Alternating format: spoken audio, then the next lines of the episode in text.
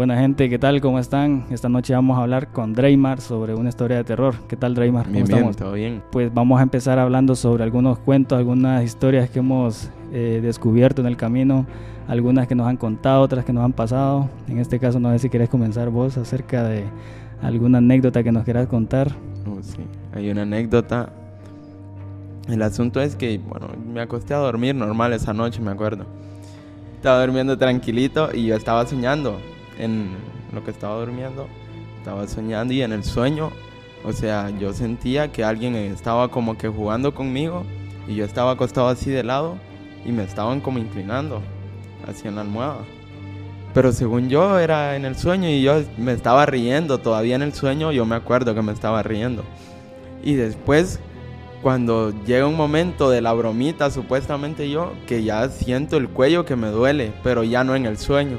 Y sentía el impulso todavía de que me estaban haciendo contra la almohada.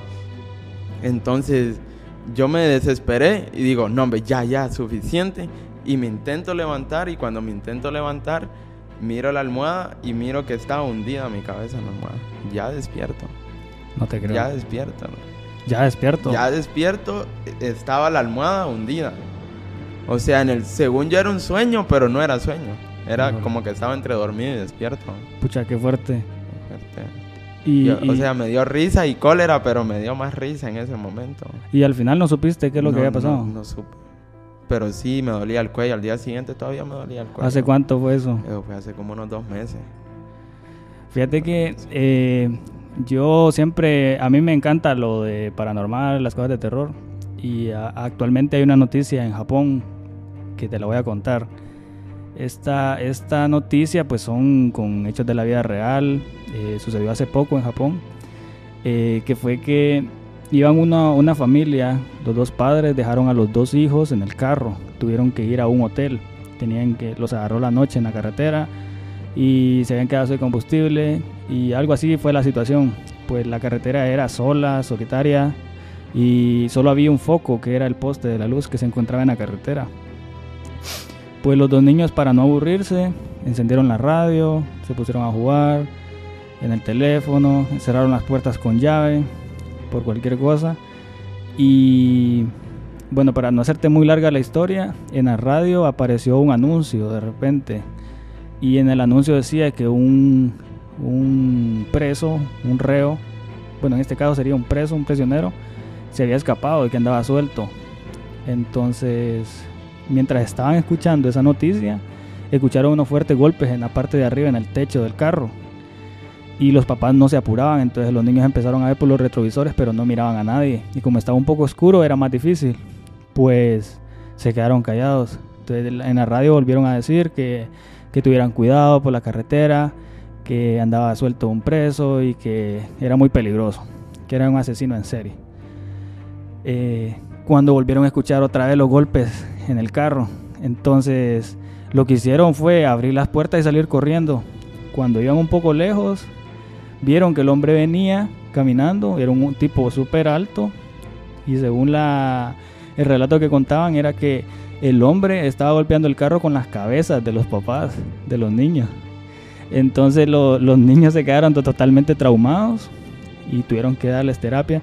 Y eso ha sido un boom ahorita en Japón, en una noticia que estuve leyendo. Y para mí me pareció totalmente, eh, no como actividad paranormal, sino terroríficamente, porque, o sea, con las cabezas de los papás era que estaba tocando, la, Tocándola. tocando el techo del carro. El techo del carro. Qué heavy. Mira, allá en, en, digamos, de las más comunes que en Honduras se conocen, sobre todo la, la llorona y la sucia. Yo me acuerdo cuando yo estaba, eh, cuando vivía en Tegucigalpa, bueno, donde yo vivía es arriba del Ulloa, eh, por el anillo periférico hacia arriba. Nosotros de cariño, o no sé, no le, le decimos el cerro. En mi familia le decimos allá en el cerro. Bueno, allá en el cerro, en el cerro siempre pasaban, siempre se escuchaban historias así, porque es un cerro que te digo que a la par, por el centro del cerro, de la, de la montaña, eh, había una gran quebrada, pero que bajaba, digamos, ahorita en estos tiempos de lluvia, me imagino que esa quebrada está a reventar todavía. Entonces, había una, se llamaba Tirsa, se llamaba esa señora. que ella decía que siempre, siempre la escuchaba en el lavando ropa, en el lavandero de ella. Porque allá en Tegus, en el cerro, no es así como aquí que en pilas, sino que uno tiene un rival, tiene la pana que le dicen aquí, y uno ahí lava. Y ella dice que siempre escuchaba que la sucia le, utilizaba el rival y la pila para lavar en las madrugadas. ¿Y nadie le creía o sí y nadie le creía, pero una vez eh, uno de mis tíos ya se había, se había mudado de la casa donde mi mamá y se había ido un poco más arriba. Y él vivía con un amigo, le decían cacaroto al amigo. Allá todos tienen apodos. Le decían cacaroto. Y esa noche estaban con cacaroto y estaban con, con mi tío Darwin. Y ellos estaban escuchando sonidos. Supuestamente eran como el tipo 1 o 2 de la mañana. Y en la quebrada que te comento, ahí vieron que estaba la sucia. Y la vieron por, por una orilla, como allá las casas eran de madera, entonces por una rajadura la vieron y la vieron, pero solamente de espalda. De espalda. La vieron entonces. La vieron de espalda. Y ellos pueden dar fe de eso, de que ellos pueden dar fe que la vieron. Yo les creo que la vieron. Porque yo en varios momentos también escuché, eh, pero uno, uno pequeño, uno el mismo miedo de uno. Pero, pero sí, sí escuché en varios momentos. Y eso es, hasta el son de hoy se, se escuchan esas historias. Y la verdad es que creo que en, varias ciudades de aquí de Honduras se han escuchado, pero más que todo en los pueblos. Tal vez vamos a, invitar a alguien de alguna aldea, de algún pueblo que tenga varias historias por contar. Y, pero esa historia me parece bastante interesante porque sí creo que hay varias, varias relacionadas a que la han visto en lugares donde tenga que ver con agua, en ríos, siempre. Y dicen que, es un problema, pero verla de frente. Es creo que nadie la ha visto, digamos, verla a los ojos o verla directamente, creo que nadie lo ha, ha podido hacer. ¿Qué haría vos salir, salir corriendo? No creo que uno pueda verla. ¿Me entendés? No creo que. No sé.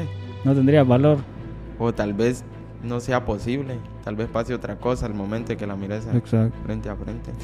Porque pues yo siempre que he escuchado, escucho que la ven, pero de espalda, o de lado, o tapada. Pero imagínate estar escuchando el sonido que está lavando. Creo que solo con eso te, quedaría bastante pensativo. A buscar dónde meter. pues mira, yo tengo otra historia que también leí, que sucedió en Japón. En Japón tienen una historia bien poco fuerte, pero esto más que todo no son como, como terroríficas, sino que como traumantes prácticamente, porque fueron pues historias hechos reales.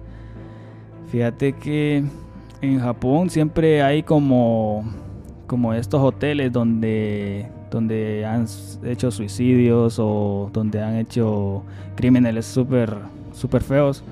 Eh, más que todo que tengan que ver con homicidios, asesinatos, entre otras cosas. Pues fíjate que la historia dice que dos amigas emprendieron un viaje y querían conocer Japón y llegaron a un hotel, se hospedaron, eh, pusieron todas las cosas en el armario, eh, arreglaron las cosas personales, entre otras cosas.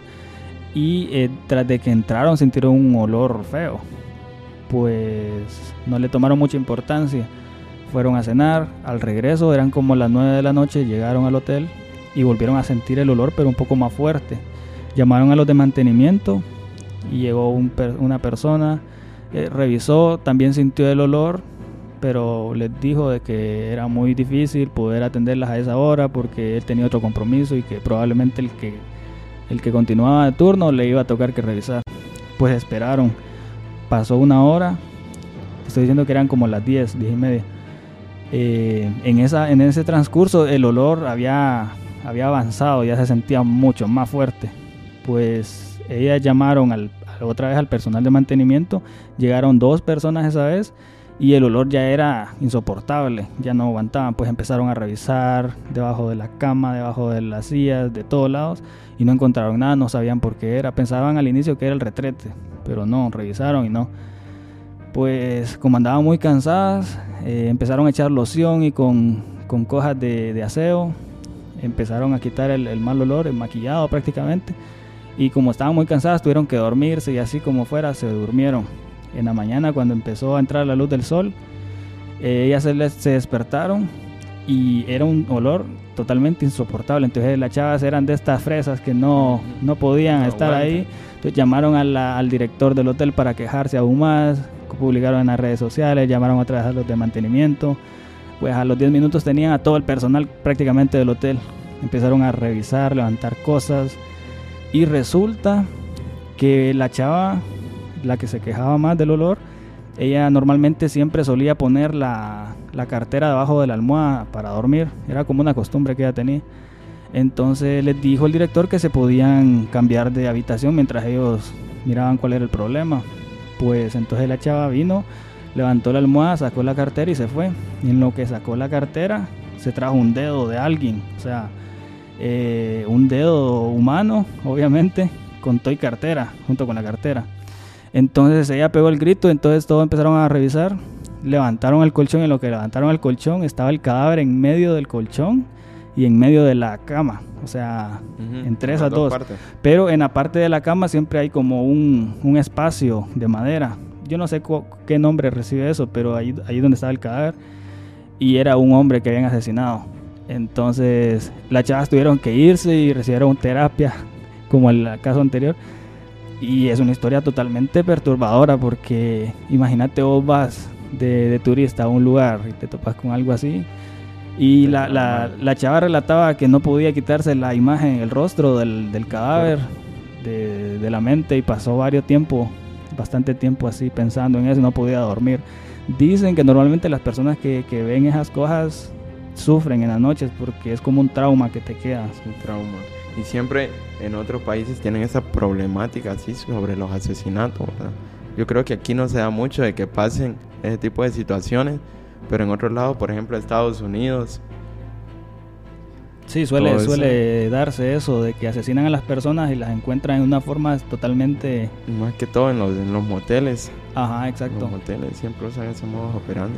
De las, de las que más eh, creo yo son estas las psicofonías, las que se graban.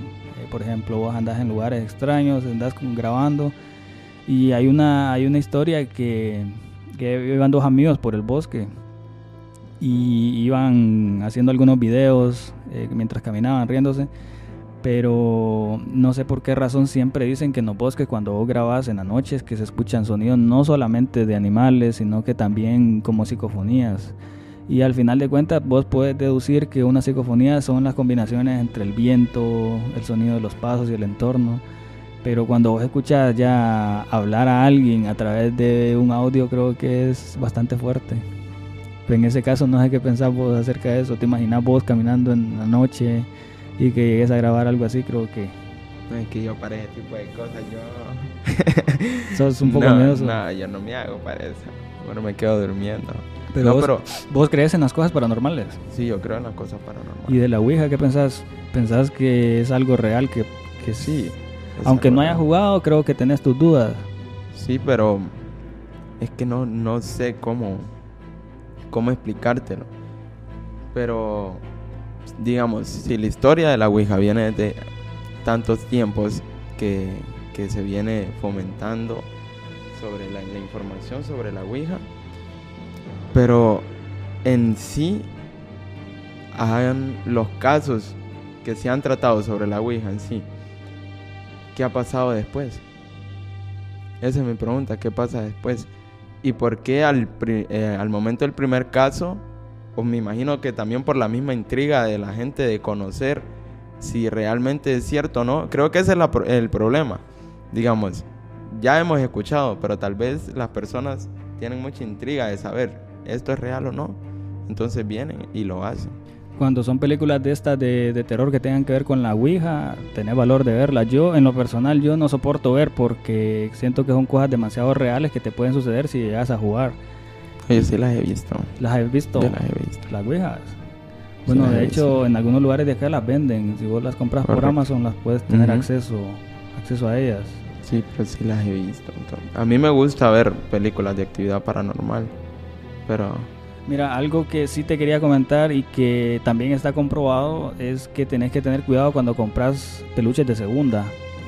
Fíjate que una vez eh, yo compré un peluche de segunda con un amigo, lo compramos un peluche de segunda y era un elmo y este peluche estaba estaba súper bonito, o sea, todos los materiales de buena calidad. El peluche era de una marca que no recuerdo, pero es de una marca que fabrica cosas de niños.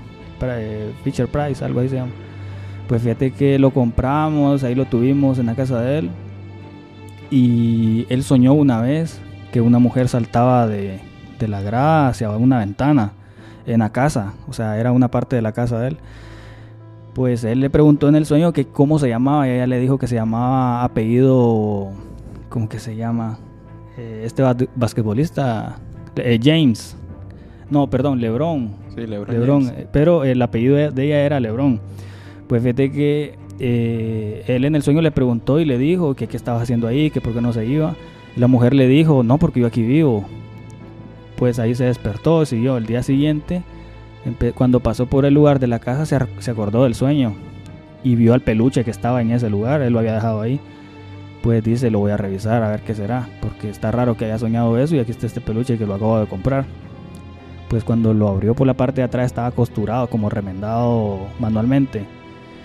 Y en lo que lo abrió tenía unas cosas, o sea, unas cosas como de brujería, unos palitos, palitos con foto de, con una, o sea, algo, un envoltorio bien raro. Pues vino él y, le dio un pánico horrible que decidió quemarlo en el patio de la casa. Pues cuando lo estaba quemando, nosotros tenemos un perro en el patio y cuando lo estaba quemando el perro empezó a aullar, pero a aullar de una forma bien extraña. Entonces nosotros cerramos la puerta y dejamos, el perro tiene su casa, se fue.